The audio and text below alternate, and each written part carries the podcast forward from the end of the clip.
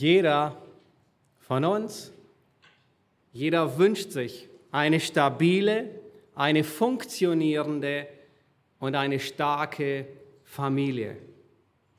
Nun, ich bin sicher, wenn du hier bist, dann tust du das auch. Die Eltern, ihr könnt wahrscheinlich alle mit einstimmen.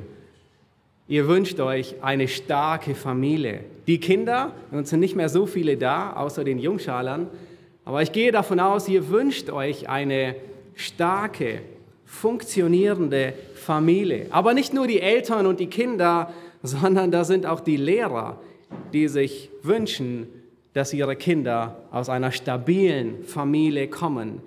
Das würde für ein wesentlich angenehmeres Lernklima sorgen. Aber es sind nicht nur die Eltern und die Kinder, es sind auch nicht nur die Lehrer, es sind auch die Ausbilder, die Arbeitgeber, die die nächste Generation zurüsten, die wünschten sich, ihre Kinder kommen aus einer stabilen Familie, wo sie gewisse Dinge gelernt hätten, wie Pünktlichkeit, wie Respekt, wie Unterordnung, wie Fleiß.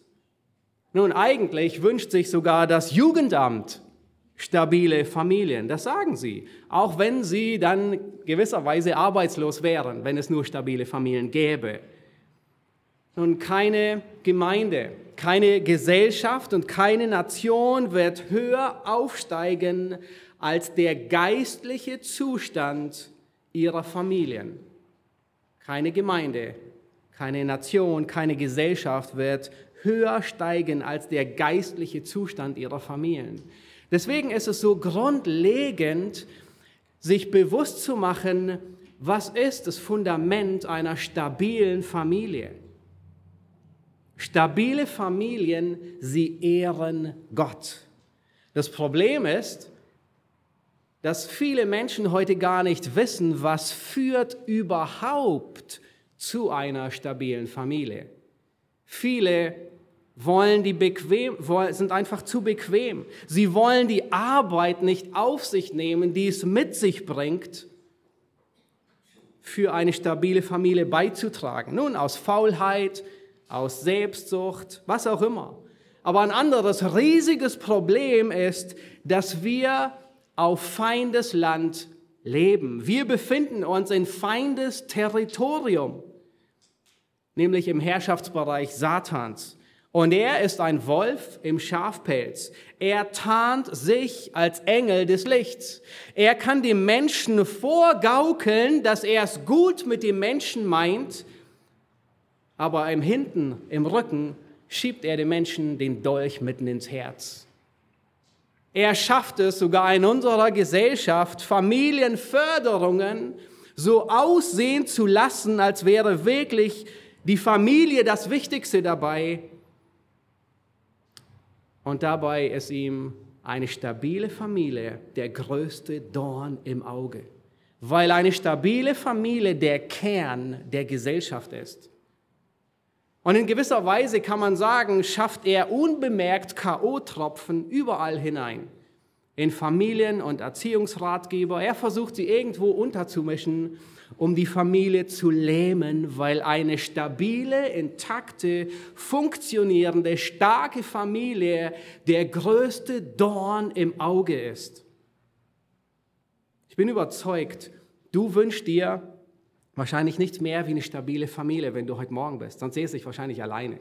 Ihr wusstet alle, was das Thema ist, worum es heute Morgen geht. Aber bist du überzeugt, dass der Familienbauer auch das Familienhandbuch geschrieben hat.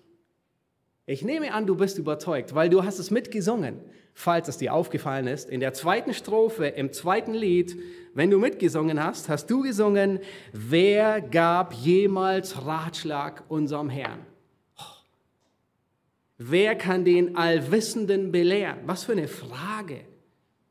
Wer kann, was er sagt, in Zweifel ziehen? seine großen Taten je verstehen. Seht unseren Gott. Das haben wir gesungen. Wir haben zum Ausdruck gebracht, wir sind überzeugt, dass der Familienbauer das beste Familienhandbuch geschrieben hat. Die Frage ist, wie weit geht deine Überzeugung? Wie weit bist du bereit umzusetzen, was er wirklich sagt?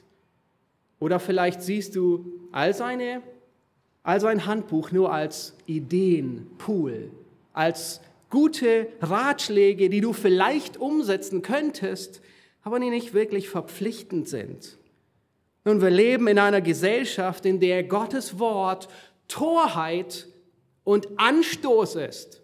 Und deswegen sollte es uns nicht wundern, dass es insbesondere auch auf Familie und Erziehung zutrifft.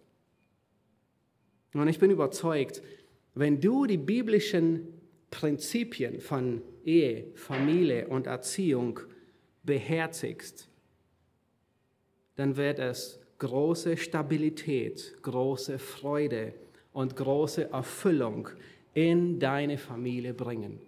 Du wirst eine Freude erleben, die du nicht erlebt hättest.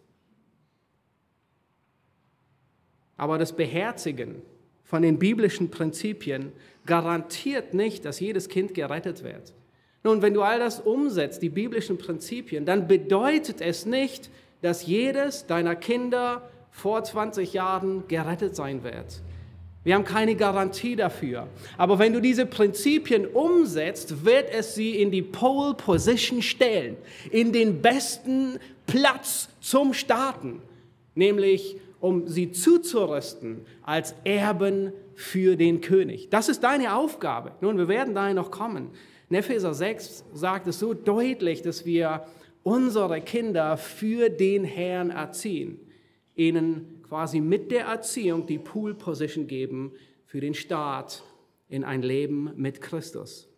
Ich bin überzeugt, wenn du die biblischen Prinzipien umsetzt, dann wird deine Familie Licht und Salz sein in einer dunklen Welt. Beim Kinderarzt.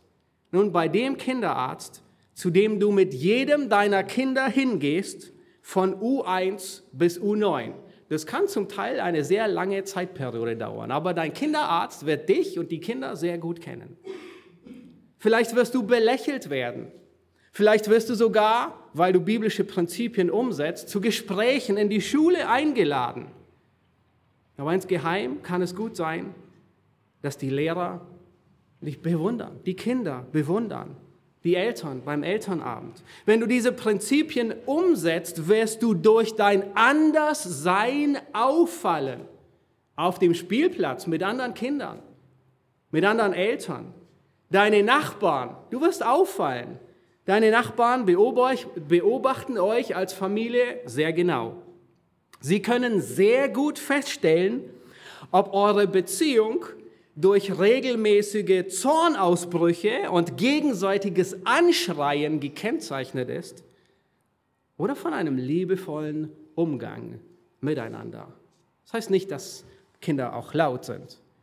Nun, wenn du diese Prinzipien umsetzt, dann wirst du ein Vorbild sein für die nächste Generation. Stell dir vor, was gibt es Größeres, wie dass deine Kinder Prinzipien als Kinder lernen, die sie in ihre Ehe und Familie hineinnehmen und als etwas ganz Normales betrachten. Das ist das, das grundlegende Element, weil es schon ein Standard geworden ist.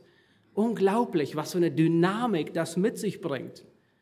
Nun, wenn das Evangelium in deine Familie kommt, wird es Schwäche mit Gnade zudecken. Du brauchst keine Angst zu haben, dass das Evangelium Schwächen im Familienleben aufdeckt. Nicht bei dir, nicht bei mir. Es wird Schwächen aufdecken, aber es wird sie mit der Kraft der Gnade aufdecken. Das Evangelium bringt Klarheit dort, wo so viel Nebel und Verwirrung herrscht. Das Evangelium, es wird die Müdigkeit in Kraft verwandeln. Es wird die Entmutigung in Freude verwandeln. Nun, wir beginnen heute mit einer Serie über Familie und Erziehung. Habt ihr schon mitbekommen? Wir haben es hin und wieder angekündigt.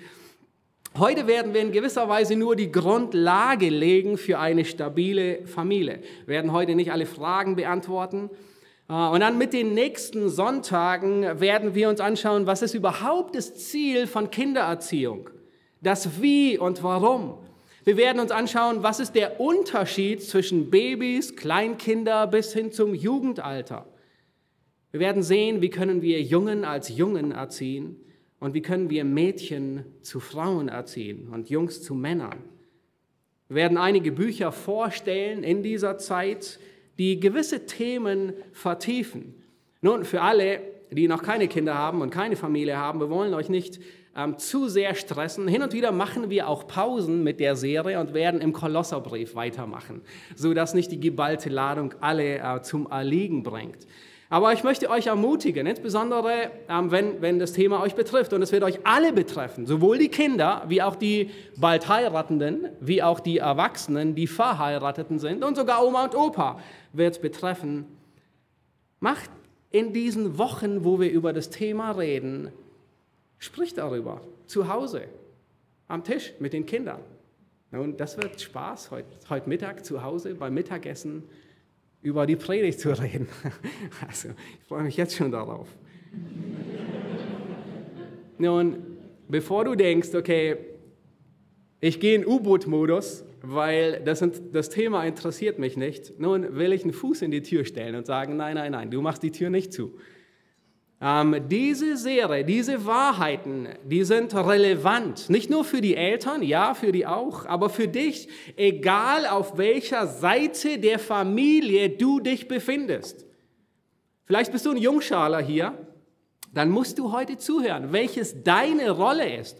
Du musst zuhören, was die Aufgabe deiner Eltern ist und vielleicht hilfst du ihnen, diese Aufgabe zu unterstützen. Du musst wissen, wenn du in der Schule bist, und vielleicht der ein oder andere mit gewissen Zornausbrüchen reagiert. Nun, woher kommt es? Wie ist es einzuordnen?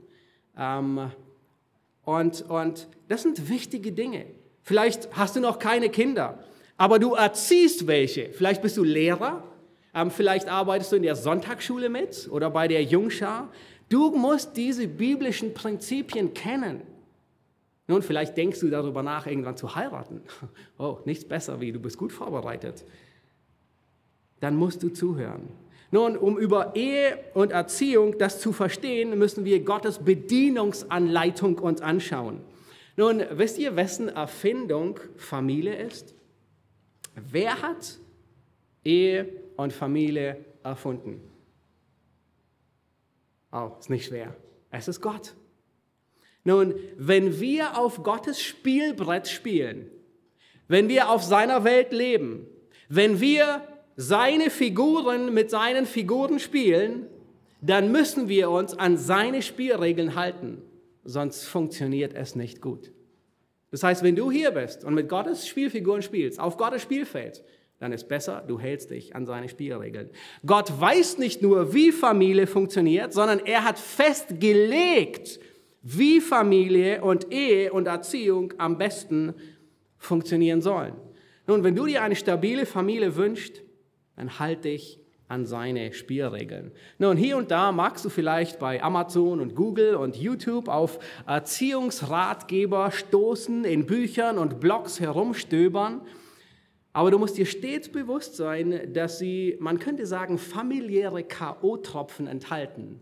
All diese Ratschläge, die du irgendwo findest. Und zwar, weil sie nicht aus der Feder dessen stammen, der die Wahrheit über Familie sagt. Solche Prinzipien, die du irgendwo in Ratgebern findest, die sind nur so hilfreich, inwieweit sie mit Gottes grundlegenden Prinzipien übereinstimmen. Ansonsten nicht. Und manchmal weichen diese Prinzipien nur eine Nuance ab von der Wahrheit aber ihr wisst, wie das ist mit einer kleinen Abweichung. Wenn diese kleine Abweichung weiter und weiter getrieben wird, dann endet sie im Desaster. Alle paar Jahre meint ein Experte, die Antwort für Kindererziehung endlich gefunden zu haben. Kennt ihr sowas auch? Immer wieder. Aber das Ergebnis ist beängstigend. Wenn wir uns einfach nur die Statistiken angucken von unserer Gesellschaft, dann ist es erschreckend. Die Gewalt unter Jugendlichen nimmt zu. Die Suizidrate nimmt zu. Die Depression unter Kindern und Jugendlichen nimmt zu. Innerhalb weniger Jahre, ich glaube es waren vier Jahre, hat sie sich verzehnfacht.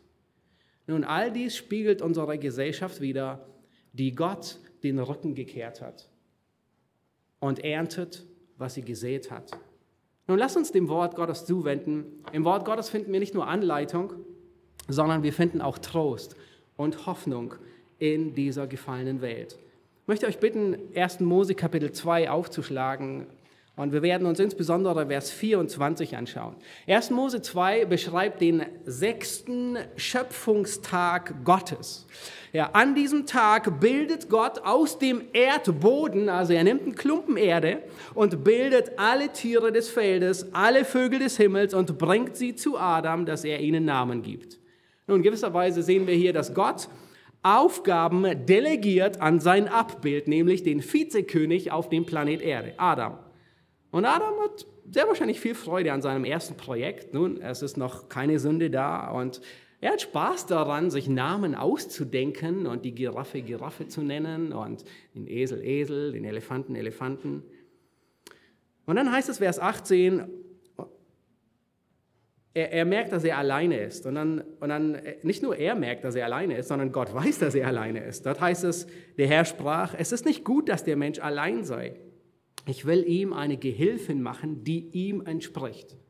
Nun plant Gott eine Ehefrau für Adam. Aber wisst ihr, was Gott tut? Er nimmt nicht einen zweiten Klumpen Erde, so wie bei Adam, sondern er lässt Adam einschlafen. Er nimmt eine Rippe aus Adams Seite. Also unglaublich. Also ich meine, er war der perfekte Anästhesist und Chirurg. Und er verschließt diese Rippe mit Fleisch und bringt Eva zu Adam. Nun, als Adam sie sieht, flippt er völlig aus. Also er ist, er ist hin und weg. Er sagt, das ist Fleisch von meinem Fleisch. Ich habe ein Gegenüber. Ich habe eine Ergänzung. Und dann folgt Vers 24. Und ich denke, Vers 24 ist der wichtigste Vers der mehrmals im Neuen Testament wiederholt wird und in gewisser Weise die zentrale Aussage ist für Ehe und für Familie. Lass uns Vers 24 lesen. Da heißt es, darum wird ein Mann seinen Vater und seine Mutter verlassen und seiner Frau anhängen und sie werden ein Fleisch sein. Das ist der Beginn der Ehe, die Grundlage der Ehe. Sie werden ein Fleisch sein, eine Einheit. Nun seht ihr, was Mose hier sagt? Mose sagt, dieses Prinzip der Ehe, nämlich ein Fleisch, wiederholt sich bei jeder Ehe. Das heißt, auch wenn sich die Handlung nicht wiederholt. Nun, es ist nicht so, dass Gott quasi jeden Mann schlafen legt, nicht wahr? Und ihm eine Rippe rausnimmt und ihm Adam ähm, und ihm Eva bildet und sie zur Seite stellt. Ich weiß, manche Männer würden sich das wünschen. Aber Gott tut es nicht. Niemals wieder. Aber Mose sagt, das Prinzip ist dasselbe. Es geschieht bei jeder Eheschließung, dass sie ein Fleisch werden. Auch wenn es zwei völlig getrennte Körper sind. Sie sind eins. Sie sind ein Mann, eine Frau. Das ist die Grundlage für eine stabile Familie. Mach die Einheit der Ehe zu deiner Priorität. Mach die Einheit der Ehe zu deiner Priorität. Das ist die Grundlage einer stabilen Familie. Nun, e, Einheit bedeutet nicht, dass du die Persönlichkeit aufgibst. Einheit bedeutet nicht, dass du quasi ein Klon deines Ehepartners wirst, sondern Einheit bedeutet Kameradschaft. Salomo, er prägt diesen Begriff in, in Sprüche 2, Vers 17. Er spricht von der Ehefrau, aber er nennt sie Vertraute deiner Jugend. Er meint, das ist eine innige, vertraute Freundschaft. Ich liebe Psalm 144, Vers 14. Da wird dasselbe Wort gebraucht und es meint ein Gespann Rinder.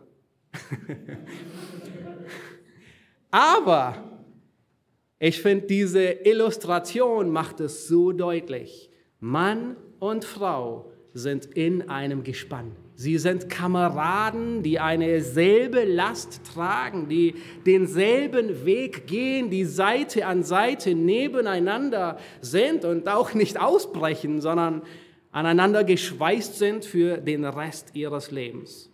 Nun, wie weit geht diese Einheit? Sie betrifft die Gedanken, das heißt, das, was dir wichtig ist, ist deinem Ehepartner wichtig. Diese Einheit betrifft eure Emotionen. Du hast Anteil an den Freuden des anderen.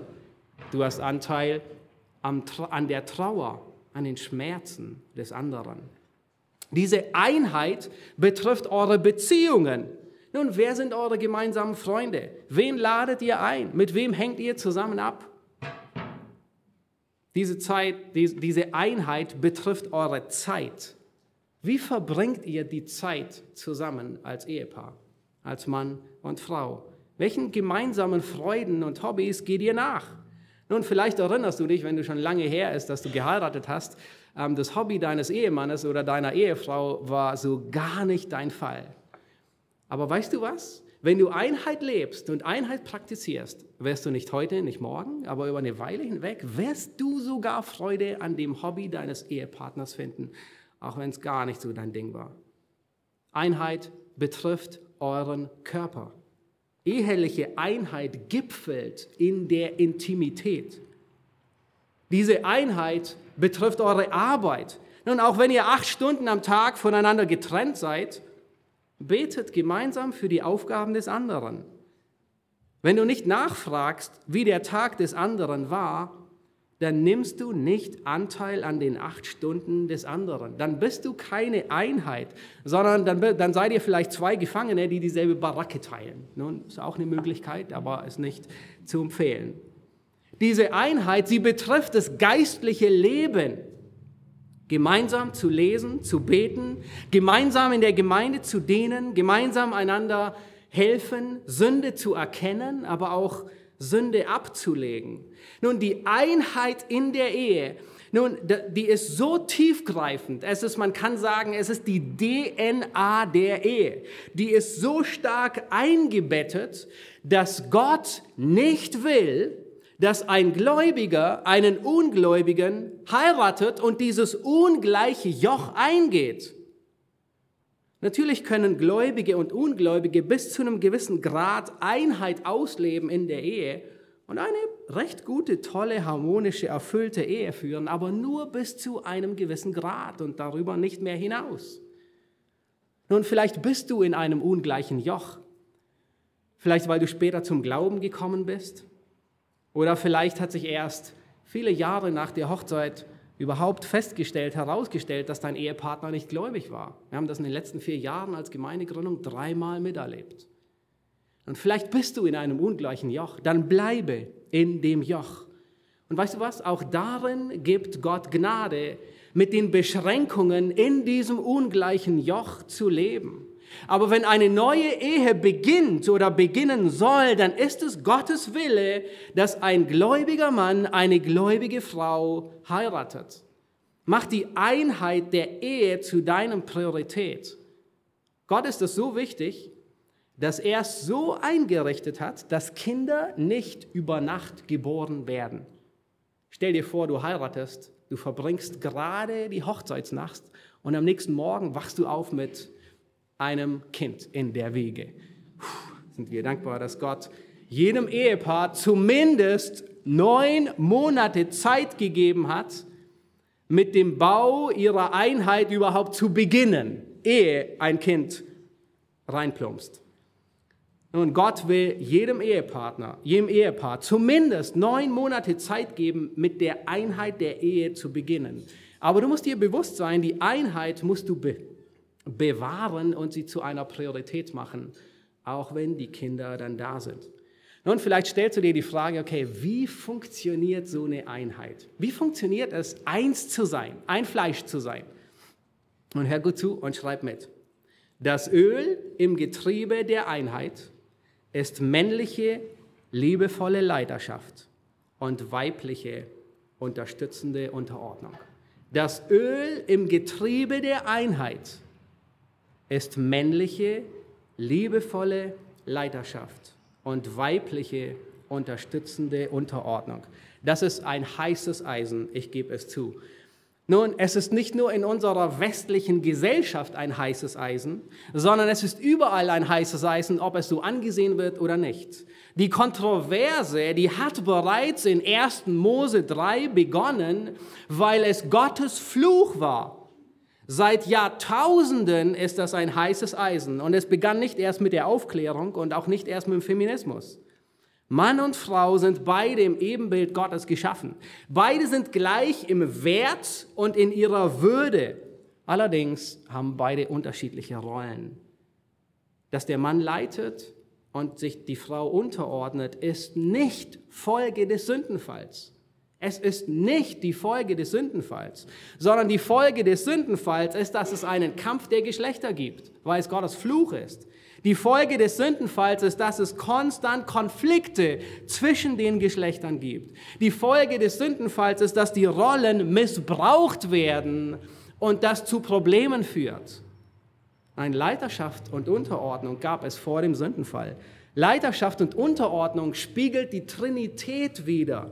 Leiterschaft und Unterordnung werden am Ende von Schöpfungstag 6 als sehr gut bezeichnet. Schlussendlich ist es eine Frage des Gehorsams. Nun, Gott hat es so entworfen, dass jemand die Verantwortung trägt und jemand unterstützt, dass jemand die Autorität hat und jemand sich unterordnet, dass jemand leitet und jemand folgt. Der Mann hatte von Beginn die Rolle der liebevollen Leitung. Der Sündenfall hat lediglich die Rollen auf den Kopf gestellt und jede Menge Sand ins Getriebe gebracht. In den Briefen im Epheserbrief, im Kolosserbrief, im ersten Petrusbrief haben wir das ausführlich gesehen. Da finden wir immer wieder ein Zurückkehren zu diesem Urprinzip der Leitung und Unterordnung. Lieber Ehemann, du hast die Verpflichtung, liebevoll zu leiten, ob du willst oder nicht. Nun, vielleicht magst du sagen, ich will gar nicht leiten, ich will geleitet werden. Nun, das magst du sagen, aber das enthebt dich nicht der Tatsache, dass es deine Aufgabe ist. Du magst vielleicht sagen, ich weiß nicht, wie ich leiten soll. Nun, das mag zutreffen, aber du hast keine Entschuldigung. Denn im 1. Petrus Kapitel 3, da hat Theo zwei ganze Predigten zu diesem Thema gehalten, was es bedeutet. Also du musst sie nur nachhören. Er hat noch eine gehalten über 1. Korinther 11, über die Geschlechter. Also es ist keine Entschuldigung da zu sagen, ich weiß nicht, wie ich leiten soll. Leiten bedeutet, dass du die Initiative ergreifst. Das sehen wir in 1. Mose 2, Vers 24. Schaut euch nochmal den Vers an. Wer wird Vater und Mutter verlassen? Darum wird ein Mann seinen Vater und seine Mutter verlassen und seiner Frau anhängen. Nun, der Mann verlässt, der Mann ergreift die Initiative und geht. Und er klebt fest an seine Frau. Nun, das Wort anhängen, das ist ein so starkes Wort, ihr könnt entweder in eure Notizen oder in eurer Bibel Patex dahinter schreiben. Ähm, das Wort anhängen ist wie Patex. Es beschreibt, dass jemand aktiv die Initiative ergreift. Es ist nicht so, dass ein Gefühl über jemanden kommt und er kann sich nicht mehr helfen. Nein, nein, nein. Er ergreift die Initiative und er klebt sich fest an seine Ehefrau bedeutet, dass ein Mann sich an seine Frau festklebt. Wörtlich heißt es klammern oder festhalten, festkleben. Ja, das Wort wird ein paar Mal gebraucht. In 1. Mose 34 wird es einmal gebraucht. Nicht so ein tolles Festkleben, wo Sichems Seele an Dina hing. Und ihr kennt die Begebenheit. Ja, er liebte sie so sehr, dass er eine ganze Stadt in Bewegung setzte, um sie zu heiraten. Erinnert ihr euch? Er hat die ganze Stadt überredet, sich beschneiden zu lassen. Unfassbar weil seine Seele klebte an Dina. In 2. Samuel wird das Wort gebraucht für einen der Helden Davids, der so sehr kämpfte, dass sein Schwert klebte an seiner Hand. Es wurde eins mit seiner Hand. Und in 5. Mose 11, da wird das Wort kleben noch einmal gebraucht in Bezug auf Gott, nämlich, dass ihr den Herrn, euren Gott, liebt, dass ihr in all seinen Wegen wandelt und an ihm hängt, an ihm kleben bleibt. Ja, es bedeutet lieben und festkleben. Das ist wie ein starker Magnet. Das heißt, der Mann soll die Frau lieben und an ihr, bam, festkleben, wie ein Magnet, nicht mehr weggehen. Sehr beeindruckend, dass Männer nie aufgefordert werden, die Unterordnung einzufordern, sondern Paulus, er schreibt immer, wie soll die Leiterschaft geschehen? In Epheser 5, Vers 25 da sagt Paulus, ihr Männer, liebt eure Frauen gleich wie Christus die Gemeinde geliebt und sich selbst für sie hingegeben hat. Nun, der Befehl, den Paulus hier gibt, ist nicht Männer leitet. Er sagt nicht Männer macht sie euch untertan. Nein, er sagt Männer liebe deine Frau weil das zeigt, wie du leiten sollst. Es gibt ein Dutzend praktische Wege, lieber Ehemann, wie du deine Frau lieben kannst und die Einheit fördern kannst. Nun, du könntest zunächst damit beginnen, ihr zu sagen, dass du sie lieb hast. Sag ihr, dass du sie lieb hast. Auch vor den Kindern. Nun, frag deine Kinder vielleicht heute Mittag beim Mittagessentisch, wann hast du das letzte Mal das zu deiner Ehefrau gesagt? Oder vielleicht ihr Kinder, erinnert euch einfach, erinnert eure Eltern daran, wann sie das letzte Mal getan haben. Lieber Ehemann, du kannst zärtlich sein. Das ist ein Ausdruck, wie du deine Ehefrau liebst. Einen liebevollen Kuss beim Weggehen oder wieder ankommen bedeutet, dass du lebst, dass du zu Hause leitest, besonders geistlich leitest. Initiiere. Leiten bedeutet initiieren. Initiiere die Abendandacht. Nun, ich bin bisher auf keine einzige gläubige Frau gestoßen, die nicht wollte, dass ihr Ehemann geistlich leitet. Im Gegenteil, soweit ich es beurteilen kann, gibt es nichts mehr, was sich eine Frau wünscht, wie dass ihr Ehemann zu Hause geistliche Gespräche führt geistliches Wachstum initiiert. Wie kannst du deine Frau leben? Genieße die Zeit, es, genieße es, Zeit mit ihr zu, zu verbringen. Geh mit deiner Geliebten aus.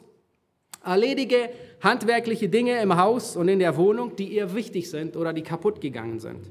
Nun pflege dich. Es kann vielleicht bedeuten, dass du dich rasierst. Nun, die, die Bart haben, vielleicht nicht, aber ihr klärt es. Ja, dass du gut duftest selbst wenn du schwitzt, kannst du ein Deo benutzen. Sprich liebevoll mit deiner Frau. Rede gut über sie, ob vor den Kindern oder mit den Schwiegereltern. Übernimm vielleicht Dinge, die ihr schwerfallen. Vielleicht den Elternabend, ähm, wo sie nicht unbedingt hingehen will, oder den Wocheneinkauf. Du kannst sie auch mal Samstagmorgen ausschlafen lassen, wenn du zu Hause bist. Sei nicht pingelig, such nicht nach Fehlern. Vermittle ihr den Eindruck, dass du nicht von ihr erwartest, dass sie perfekt sein muss. Und Einheit zu schaffen und zu bewahren, das benötigt gemeinsame Zeit. Plane Zeit mit ihr alleine zu verbringen. Nun, männliche, liebevolle Leidenschaft und weibliche, unterstützende Unterordnung ist das Öl im Getriebe der Ehe. Das stärkt und das erhält die Einheit der Ehe. Nun, da ist noch ein wichtiges Element, das hinzukommt, ähm, welches Stabilität in die Ehe hineinbringt. In 1. Mose 2, Vers 24 bei diesem Vers, da wird es nicht explizit erwähnt, weil es im Garten Eden als gegeben ist. Nun, was ist im Garten Eden gegeben, was heute nicht mehr gegeben ist? Die Beziehung zu Gott. Sie waren vollkommen, sie waren in perfekter Harmonie mit Gott. Und das, dessen musst du dir bewusst sein.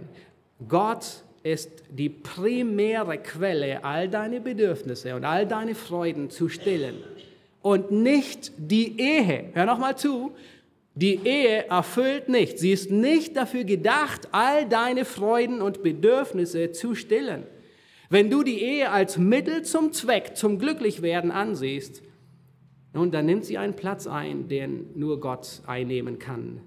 Und du wirst garantiert enttäuscht werden in jeder Beziehung, die du eingehst, weil keine Beziehung diese Erfüllung bietet. Allein Gott bringt Stabilität in die Einheit. Nun, wir waren gerade in Epheser Kapitel 5 bei den Männern.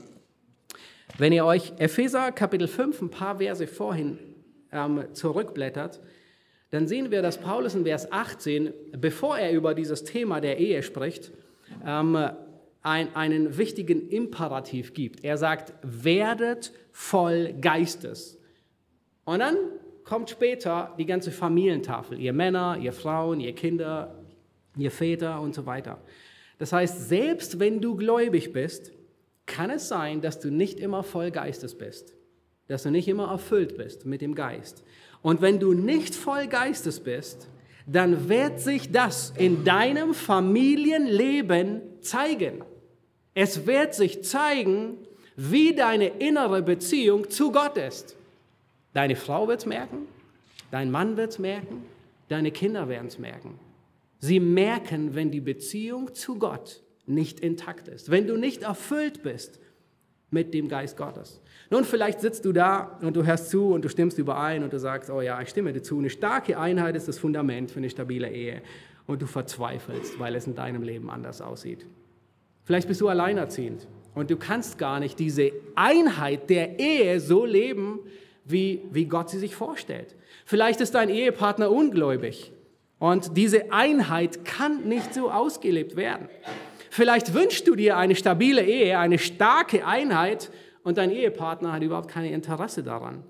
Seine Vorstellung von Ehe ist nicht irgendwie so wie ein Fels in der Brandung, sondern seine Vorstellung ist so ein kleines Bötchen, das von den Wellen mal hierhin, mal dahin getragen wird, stets in der Hoffnung, dass kein Unwetter aufzieht und diese paradiesischen Vorstellungen über den Haufen wirft und zum Kentern bringt.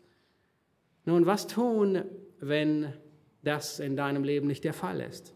Du findest Trost in der Gnade Gottes. Lass dir an seiner Gnade genügen. Seine Kraft wird in der Schwachheit vollkommen. Die Gnade Gottes deckt deinen Mangel zu. Das hat eben Gnade an sich.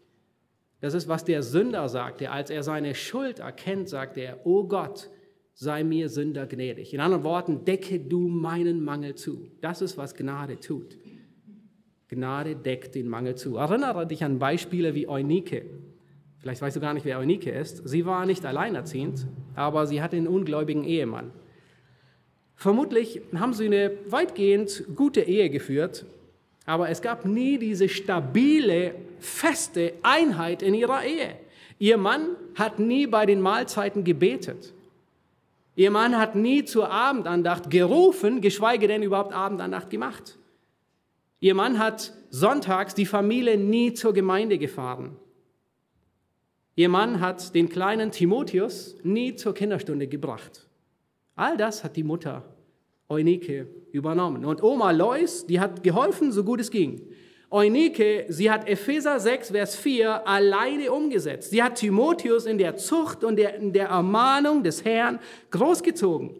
Sie hat ihre Verantwortung wahrgenommen und Gott hat den Mangel mit seiner Gnade zugedeckt. Timotheus ist zum engsten Mitarbeiter von Paulus geworden. Timotheus, er hat die Arbeit eines Evangelisten getan, er hat die Arbeit eines Pastoren getan, er war ein Hirte, er war ein Bibellehrer und er war ein Gemeindegründer. Unfassbar! Wenn Gott Gnade gibt, wie sehr Gnade deinen Mangel zudeckt. Mach die Einheit der Ehe zu deiner Priorität. Nun, das ist nicht wie eine Kopfschmerztablette, die du einmal einwirfst und die Kopfschmerzen sind vorbei, sondern in gewisser Weise ist diese Einheit der Ehe wie Vitamine, die du jeden Tag zuführen musst. Du musst immer auf der Hut sein, immer dafür kämpfen. Nun, in den nächsten Wochen wird beim EBDC ein äh, Buch äh, erscheinen. Es ist leider noch nicht draußen, aber unglaublich ähm, hilfreiches Buch von Paul David Tripp mit dem Titel Verliebt, verlobt, verheiratet, verzweifelt. Ja, also wahrscheinlich ein oder zwei Wochen. Und es hilft, möchte euch empfehlen als Ehepartner, es hilft euch an der Einheit der Ehe weiter zu bauen und daran festzuhalten. Allein das Evangelium hat die Durchschlagskraft, die Einheit der Ehe zu einem festen Fels in der Brandung zu schmieden. Der wird geschmiedet, der Fels in der Brandung. Der wird nicht gegeben. Nun, es war am 20. Februar 1942, da war Leutnant Commander Butch O'Hare, er war ein Kampfpilot, der auf dem Flugzeugträger Lexington im Südpazifik stationiert war. Mit seinem ganzen Geschwader wurde er auf eine Mission geschickt und äh, die haben gerade alle vom Flugzeugträger abgehoben. In der Luft schaut er auf seine Treibstoffanzeige und stellt fest, dass jemand vergessen hat, seinen Treibstofftank aufzufüllen. Nun, er würde nicht genug ähm, Treibstoff haben, um zum Einsatz zu gehen, wieder zurückzukehren zum Schiff sein Geschwaderführer, er befahl ihm, zurückzukehren zum Flugzeugträger und recht unwillig verließ er die Formation und flog wieder zurück zur Flotte. Als er beim Mutterschiff ankommt, sieht er etwas, das sein Blut in den Adern gefrieren lässt, nämlich eine japanische Flugzeugstaffel rast auf den amerikanischen Flugzeugträger die ganze Flotte zu. Nun, seine Kollegen, die waren im Einsatz. Ähm, die Flotte, die war schutzlos, kein Flugzeug mehr an Deck. Er konnte sein Geschwader nicht mehr erreichen, um zurückzukehren, und die Flotte, die konnte er nicht ähm, warnen. Es gab nur einen Ausweg. Er musste das feindliche Geschwader irgendwie ablenken, um nicht in die Flotte hineinzufliegen. Nun, er warf seine Sicherheit über Bord. Und Batsch, er stürzte sich mit seinen 50 Kaliber Geschützen, die an den Tragflächen waren, in, mitten in die Formation dieser japanischen Flugzeuge. Und er überraschte ein Flugzeug nach dem anderen und griff an. Er schlängelte sich durch die ganze Formation hindurch, feuerte mit so lange, bis seine ganze Munition aufgebraucht war. Und unerschrocken, nachdem die aufgebraucht war, stürzte er sich auf die anderen Flugzeuge und versuchte, die Flügel zu treffen, das Tragwerk zu beschädigen. Alles, damit die Flugzeuge ähm, unfähig, flugunfähig gemacht werden. Und schließlich war das, das japanische Geschwader war so verärgert, dass sie in eine andere Richtung davonflogen und nichts anrichteten. Nun, er schleppte sich gerade so, Butch O'Hare, zu seinem, mit seinem zerfledderten Jagdflugzeug, das irgendwie noch gerade zusammenhielt, zum Flugzeugträger. Und bei der Ankunft berichtete er sehr zurückhaltend von dem, was geschehen war. Also er hat sich nicht viele ähm, Abzeichen gegeben. Allerdings hatte ähm, der Film seiner Geschützkamera alles mitverfolgt. Und dort war sehr deutlich aufgezeichnet, was das Ausmaß von seinem Versuch war, die ganze Flotte zu retten. Er hatte fünf, Flug, fünf feindliche Flugzeuge zerstört. Er war der erste Marineflieger, der die Ehrenmedaille erhielt und ausgezeichnet wurde. Er war ein mutiger Mann, der leitete. Ein Jahr später wurde Alter von 29 Jahren, es war dann 43, mitten während dem Zweiten Weltkrieg, bei einem Luftkampf getötet. Seine Heimatstadt, die wollte nicht zulassen, dass die Erinnerung an ihren Helden verblasst und heute noch heißt der Flughafen in Chicago O'Hare Airport zu Ehren von diesem Mann. O'Hare, er hatte einen Vater, der sehr spät in seinem Leben, aber er begann, Leitung und Verantwortung zu übernehmen. Und er lehrte seinen Sohn dasselbe, Leitung und Verantwortung zu übernehmen. Und, und das bewegte, dass ein Mann wirklich Leitung und Verantwortung übernimmt, sogar unter Kosten seines Lebens. Eine stabile Ehe ist das Fundament für eine stabile Familie. Deswegen hat die Einheit so viel Priorität. Aber wie sieht es aus, wenn Kinder nun die Familienbühne betreten? Nun wollen wir sehen, wie Gott sich die Beziehung zwischen Eltern und Kindern vorgestellt hat. Nun, wir wollen sehen, was wir lernen ist, halt dich an deine Rolle. Halt dich an die Rolle. Halt dich an die Rolle. In gewisser Weise ist die Beziehung zwischen Eltern und Kindern wie jede andere Beziehung auch. Das heißt, du liebst deine Nächsten wie dich selbst, du liebst deine Kinder wie dich selbst. Du redest Wahrheit, auch mit deinen Kindern. Du lügst sie nicht an. Auch wenn du beim Kinderarzt bist und sie eine Spritze bekommen sollen, die weh tut, dann sagst du nicht, es tut nicht weh. Du lügst, du lügst sie auch nicht an, was den Storchen betrifft und die Babys. Auch nicht, dass es einen Weihnachtsmann gibt, sondern du redest die Wahrheit. Es bedeutet auch, dass du mit ihnen umgehst wie mit jedem anderen auch, wenn, dass du sie um Vergebung bittest, wenn du an ihnen gesündigt hast. Du hörst ihnen zu. Und doch ist die Rolle Eltern-Kind besonders. Was hat Gott sich dabei gedacht, als er diese besondere Rolle schuf? Nun, geht nochmal zurück in 1. Mose Kapitel 2, Vers 24. Dort lesen wir etwas und äh, vielleicht erschreckt es euch, und das ist gut so, ähm, und es trifft euch hart. Da steht, darum wird ein Mann seinen Vater und seine Mutter verlassen.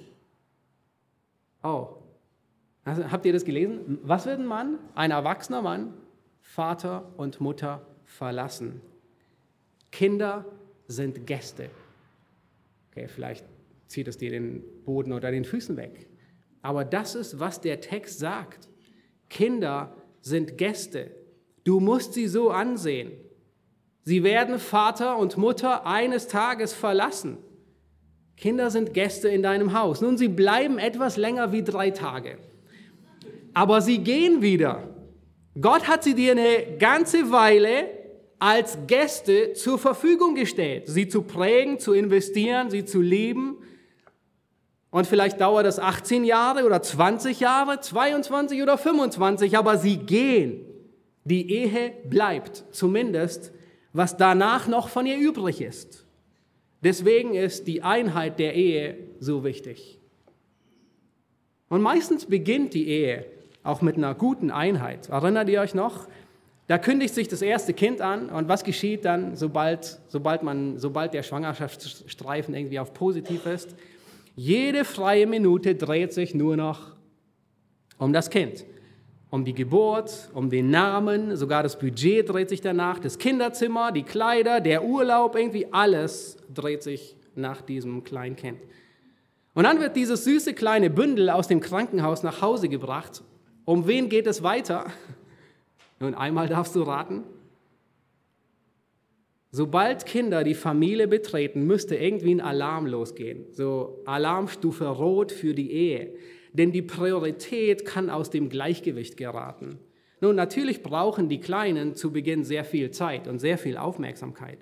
Das weiß Gott auch. Deswegen hat er im Alten Testament gewisse Dinge eingerichtet, die auch Pausen, besonders für die Frauen mit Kleinkindern, geschaffen haben. Aber irgendwie neigen Kinder dazu, die Gravitation in der Ehe aus dem Gleichgewicht zu bringen, weil sie den Mittelpunkt des Universums einnehmen wollen. Wenn du das nicht glaubst, dann lass deine Kinder, die Kleinen, ein, ein Familienbild zeichnen und schau einfach, wen sie in die Mitte platzieren.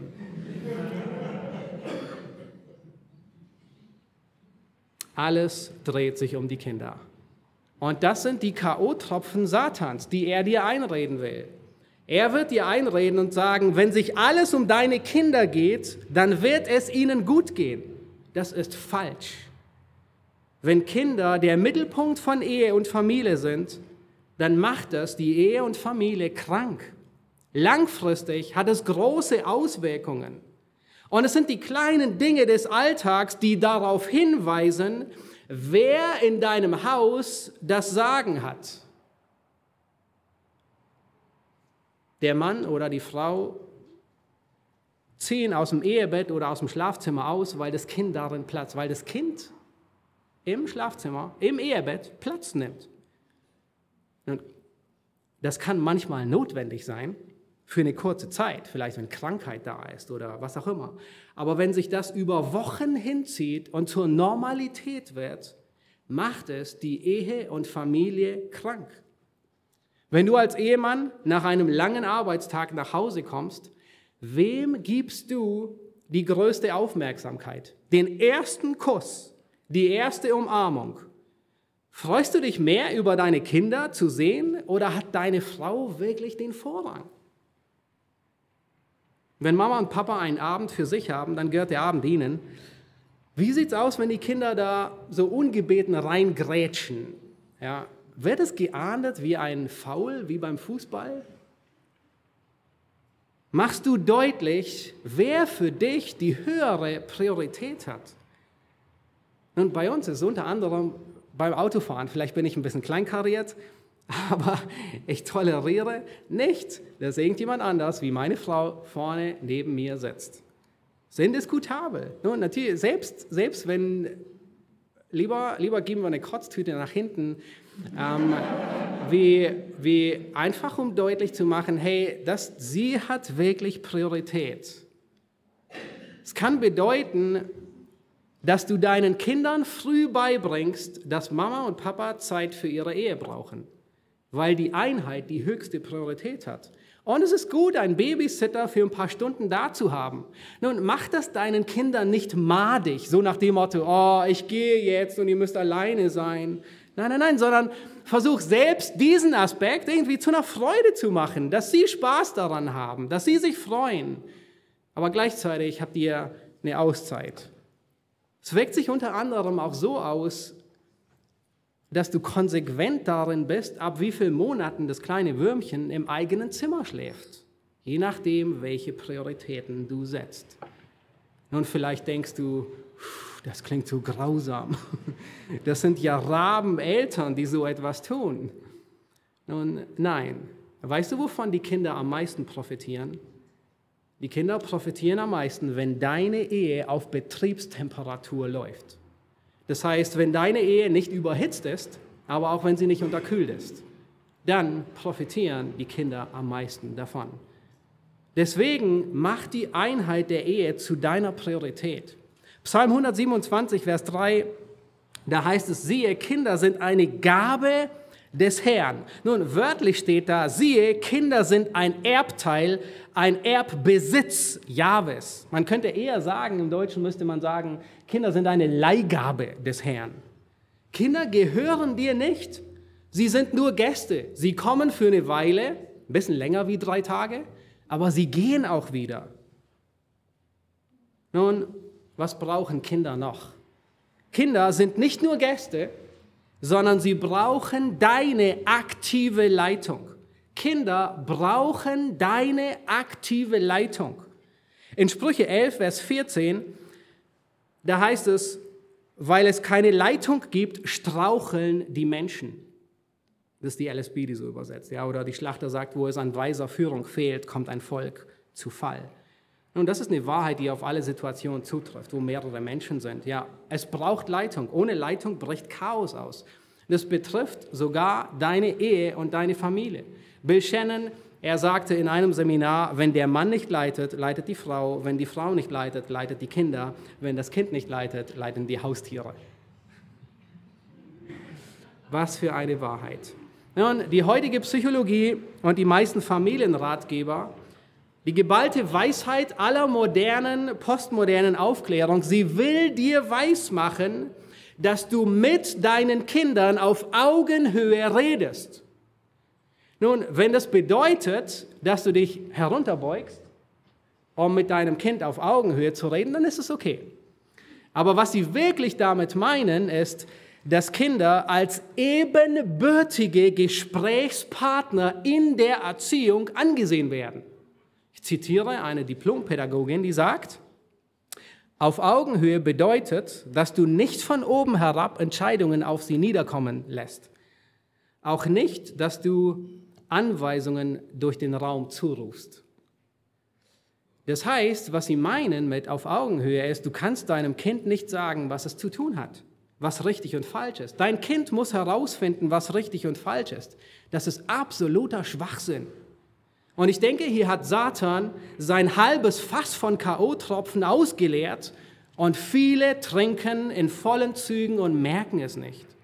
Kinder sind nicht neutral. Nun, darüber wird Alex in der nächsten Predigt mehr sagen. Kinder, sie brauchen Leitung, bis sie erwachsen sind. Je kleiner sie sind, umso mehr konkrete, klare, direkte Anweisung brauchen sie. Und mit der Reife wird es immer weniger. Kinder sind vollwertige Personen, aber sie sind nicht kleine Erwachsene. Sie sind nicht ebenbürtige Gesprächspartner in der Erziehung. Nun, das auf Augenhöhe zu erziehen in einem absoluten Desaster endet, merkt man, wenn man das ein bisschen zur Spitze treibt. Die Extremform, die könnte ungefähr so aussehen. Du willst heute nicht zur Schule gehen? Oh, gar kein Problem. Du kannst zu Hause bleiben, kannst tun, was auch immer dir gefällt. Nun, ich glaube, wahrscheinlich würden sich viele Kinder das wünschen. Oder einen Schritt weiter, du willst überhaupt nicht mehr zur Schule gehen? Auch nicht schlimm. Willst du vielleicht lesen und schreiben lernen, indem du dir YouTube-Videos anschaust und so lesen und schreiben lernst? Nun, dass das nicht gut geht, merkt man sehr schnell. Aber solche K.O.-Tropfen für die Familie, die tarnen sich unter bedürfnisorientierte Erziehung oder kindzentrierte äh, Erziehung.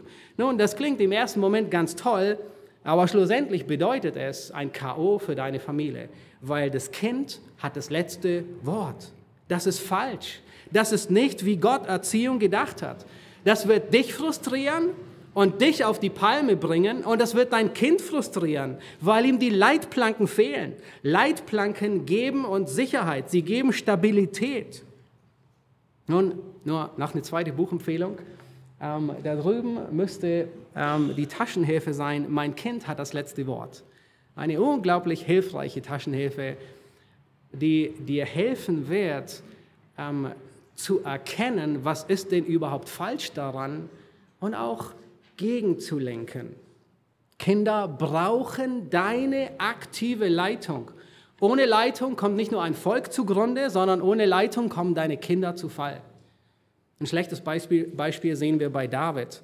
Ähm, seine kindzentrierte Erziehung, und er war wirklich kindzentriert, kann man sagen, die hat wie, wie ein großes Desaster eine dunkle Wolke über seine ganze Familie gebracht. Er war passiv, er leitet nicht, er setzt keine Schranken, er zieht keine Konsequenzen.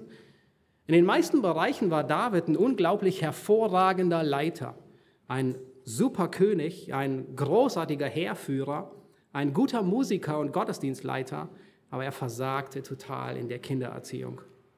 Es gab Momente, da hätte er einschreiten sollen und er lässt Gras drüber wachsen. Es gab Momente, da sollte er zurechtweisen, sogar disziplinieren und er schiebt es auf, er fegt es unter den Teppich. Ich nehme an, er wäre sehr wahrscheinlich lieber mehrere Wochen in die Schlacht mit den Philistern gegangen, wie dass er sich eines Montagnachmittag zu seinem Sohn Ammon in sein Haus zurückzieht und mit ihm von Vater zu Sohn spricht. Lieber zwei Wochen Schlacht mit den Philistern, wie mit meinen Kindern reden. David war nicht ein Mann, der nicht leiten konnte, aber er ließ diesen Bereich von seinen Kindern leiten, so dass Absalom die Dinge in die Hand nehmen muss. Er schwieg, David schwieg, als er hätte reden sollen. Er schaute weg, als er hätte handeln sollen. Nun, als Mann musst du dich fragen, welche sind meine Komfortzonen? Ja, so wie David habe ich sicherlich auch welche. Ist nur gut, wenn du weißt, wo die liegen oder deine Frau weiß, wo die liegen. Schlussendlich war es Bathseba, die David helfen muss, bevor alles aus dem Ruder gleitet. Nun, Salomo, er sollte König werden und David weiß es. Er hatte es angeordnet. Bathseba weiß es, dass Salomo König werden soll. Salomo wusste es wahrscheinlich auch. Nathan weiß es. Alle Leiter des Volkes wissen es. Aber irgendwie fällt es David so schwer, die Krönung, Leitung zu initiieren. Und erst als, erst als alles droht auseinanderzufliegen, während Adonia sich mit Joabs Hilfe die Krone aufsetzt, kommt Bathseba, ich meine, also er ist echt schon der Super-GAU, da kommt Bathseba und hilft David, die Initiative zu ergreifen. Und dann, 1. Könige 1, Vers 6, nennt uns den Grund dafür. Nun, wir würden im Dunkeln tappen, würde der Schreiber uns nicht den Grund nehmen, geben. Das heißt, aber sein Vater, David war gemeint, hatte ihn nie betrübt, Zeit seines Lebens, dass er gesagt hatte, warum tust du so etwas? David hat sein Kind nie in Schranken gewiesen. Er hat nie gesagt, das ist nicht in Ordnung. Er hat nie Konsequenzen gezogen. Kinder brauchen aktive Leitung. Sie brauchen Erziehung. Ein gutes Vorbild reicht nicht aus. David war ein Mann nach dem Herzen Gottes und dieses Vorbild hat nicht ausgereicht. Er musste aktiv Initiative ergreifen und leiten. Das Beispiel zeigt, dass verwöhnte Kinder ihre Zügellosigkeit oft bis ins Erwachsenenalter ausleben und sie auf die harte Weise merken, dass es Konsequenzen gibt. Deswegen sagt Sprüche 22, Vers 6, gewöhne den Knaben an den Weg, den er gehen soll, so wird er nicht davon weichen, wenn er alt ist. So früh wie möglich. Gott gibt dir Zeit, dass du den Knaben gewöhnst, dass du die Kinder erziehst, trainierst. Er gibt dir nicht nur eine Woche Zeit, er gibt dir mehrere Jahre Zeit dafür. Nun, selbst wenn du die ersten Jahre versäumt hast, ist es nicht zu spät, zu beginnen, das Richtige zu tun. Vielleicht denkst du, ich habe es Jahre schleifen lassen. Jetzt lohnt es sich auch nicht mehr anzufangen. Nein, das stimmt nicht. In den 1920er Jahren gehörte Al Capone, er beherrschte fast ganz Chicago. Er war berüchtigt dafür, dass er die Stadt mit allem verderbt, von Alkoholschmuggel über Prostitution bis hin zum Mord.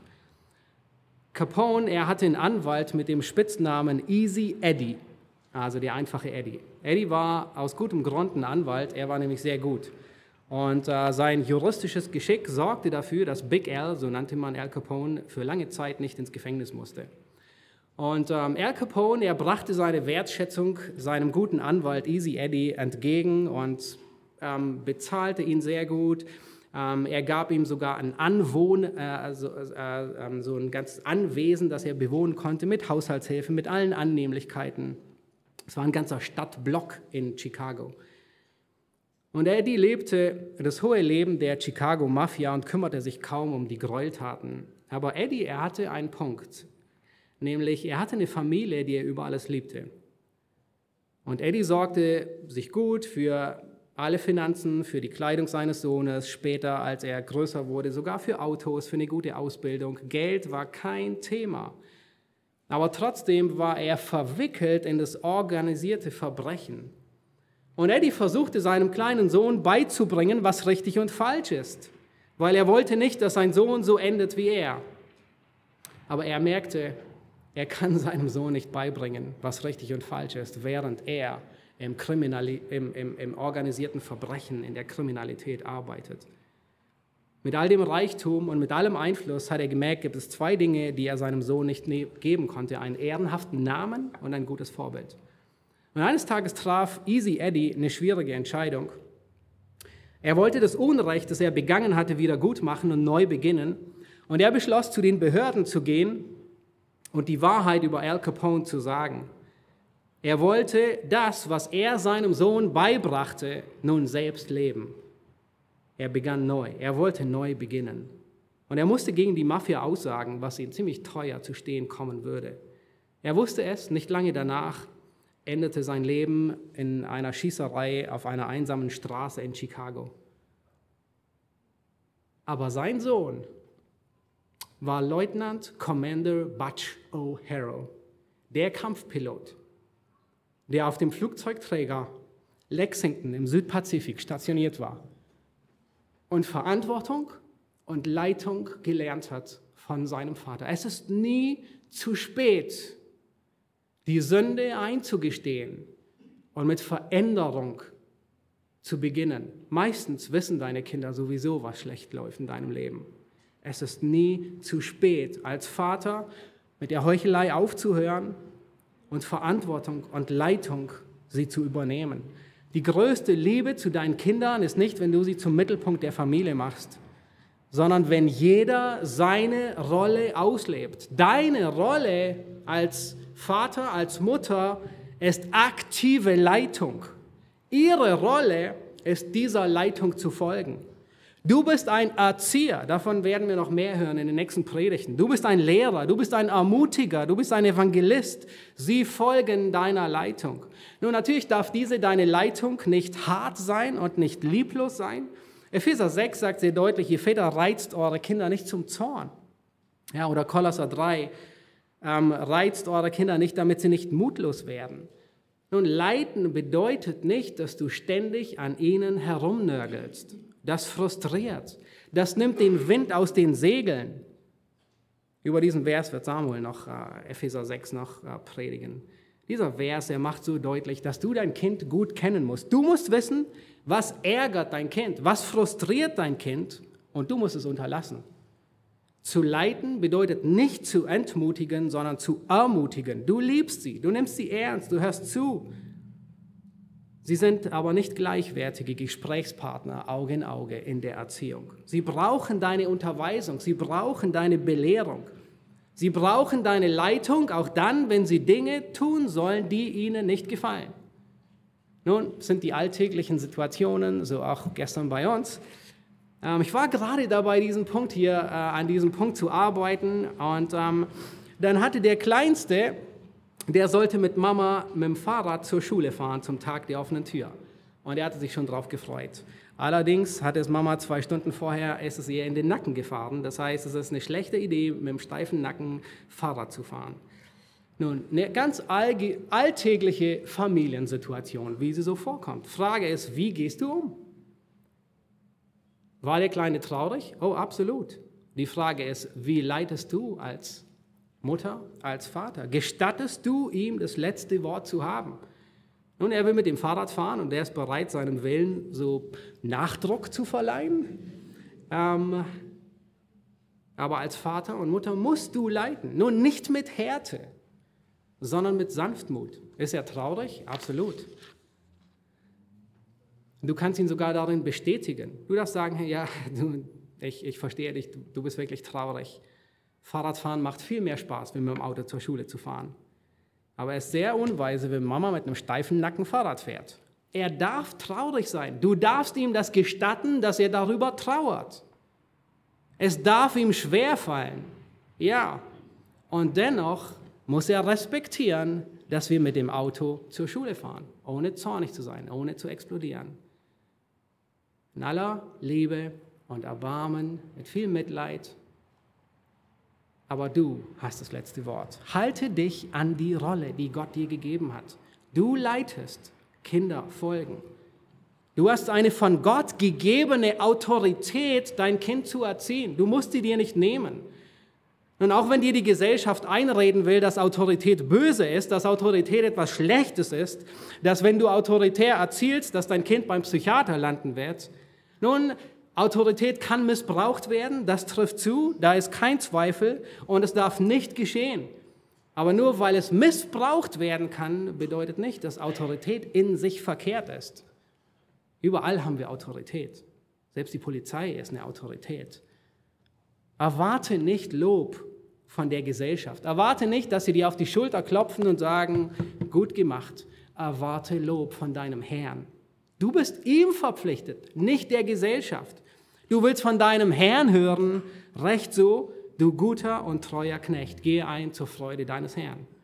Jesus ist das großartigste Beispiel. In Lukas 2 ist der Zwölfjährige im Tempel, ihr erinnert euch wahrscheinlich, und dann heißt es am Ende des Kapitels, er kommt zurück mit, ähm, und er ging mit ihnen hinab, kam nach Nazareth und ordnete sich ihnen unter. Nun, das sind im Deutschen vier Worte, aber vier Worte, die so revolutionär sind, dass sie alles auf den Kopf stellen. Jesus ordnet sich seinen Eltern unter. Nun könnt ihr euch vorstellen, er war fast ein Teenager mit zwölf Jahren, also fast schon halber Erwachsener. Kannst du dir vorstellen, er, der sündlose Sohn Gottes, der in seiner unendlichen Weisheit und Macht diese Galaxie mit seinem Wort ins Dasein gerufen hat.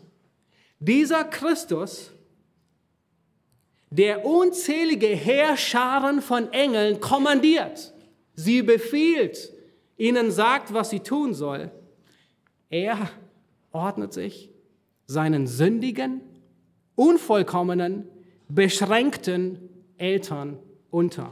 Unfassbar. Das ist, das ist unfassbar. Und zwar, Jesus hat es nicht getan, weil es seiner Kultur üblich war. Jesus hielt nichts von kulturellen Überlieferungen, die mit dem Willen Gottes kollidierten. Nein, Jesus tat es, weil es Gottes Prinzip war.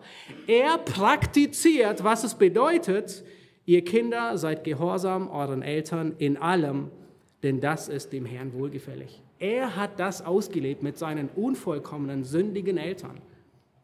Das ist die Grundlage einer stabilen Familie. Nun mach die Einheit der Ehe zu deiner Priorität. Mach die Einheit der Ehe zu deiner Priorität. Und zweitens, halte dich an die Rollen. Nun, viel Freude beim Umsetzen und bei den Gesprächen heute Mittag. Nun, Gott will dich mit all dem, was wir durchgegangen sind, nicht entmutigen. Er will dich nicht frustrieren, sondern er will, dass seine Kraft, seine Klarheit, seine Gnade, seine Freude sichtbar wird. Gott hat Ehe und Familie erfunden. Gott hat Freude an funktionierenden, an stabilen Ehen und Familien. Es ehrt ihn. Es ehrt nun nur den großen Feind der Seele nicht. Dem ist es ein Dorn im Auge. Lass uns aufstehen und wir wollen zum Schluss beten. Du ewiger Gott, wir wollen dich preisen und dich anbeten, dass du uns Klarheit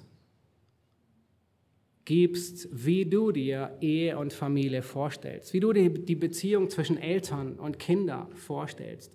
Herr, wir leben in einer Welt, wo viele gar nicht wissen, wo vorne und hinten ist, was richtig und falsch ist. Wir leben in einer Welt, wo wir selbst wegen unserer Bequemlichkeit und Sündhaftigkeit Dinge nicht umsetzen in unserem Leben. Und wir leben in einer Welt, Herr, wo Satan es sehr zuwider ist, dass es starke, funktionierende, stabile Ehen und Familien gibt. Und Herr, gleichzeitig sind sie so elementar, weil sie die Kernzellen der Gesellschaft sind. Herr, wir danken dir, dass du uns als Gemeinde so viele Kinder und Familien anvertraut hast. Und wir wollen, Herr, von dir lernen. Wir wollen von deinem Wort überzeugt werden. Herr, wer kann deinen Ratschluss, deine Weisheit übertrumpfen? Und so haben wir es notwendig, dass du uns belehrst, dass du uns unterweist. Herr, gib uns auch in den kommenden Wochen, wo wir uns mehr mit diesem Thema auseinandersetzen, viel Freude daran. Gib uns Mut, über ähm, Dinge zu sprechen in unserer Ehe, in unserer Familie, die wir vielleicht sonst nicht erwähnen würden. Herr, wir beten darum, dass dein Wort, dass deine Gnade aufdeckt, heilsam aufdeckt und heilbringend. Dass deine Gnade aufdeckt, aber gleichzeitig auch heilt, vergibt, motiviert und Klarheit schenkt. Herr, wir wollen dir danken für dein Wort. Amen.